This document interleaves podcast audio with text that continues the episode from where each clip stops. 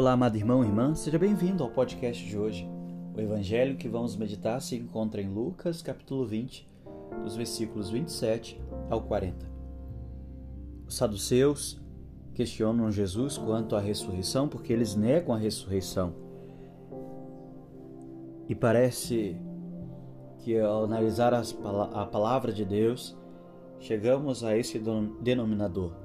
Nosso Deus é Senhor dos vivos e não dos mortos. Disse Jesus: Eu vim para que tenham vida e vida em abundância. As boas novas de vida eterna e ressurreição foram trazidas por Jesus.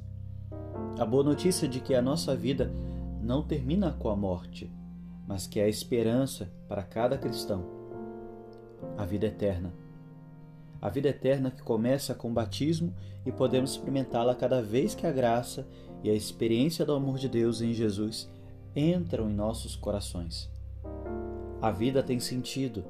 Aquele desejo profundo que temos de ser felizes e de viver eternamente tem sentido. Deus o cumpre e o torna presente. Este é o significado do Evangelho, o significado da vida. Jesus é vida. Deus te abençoe.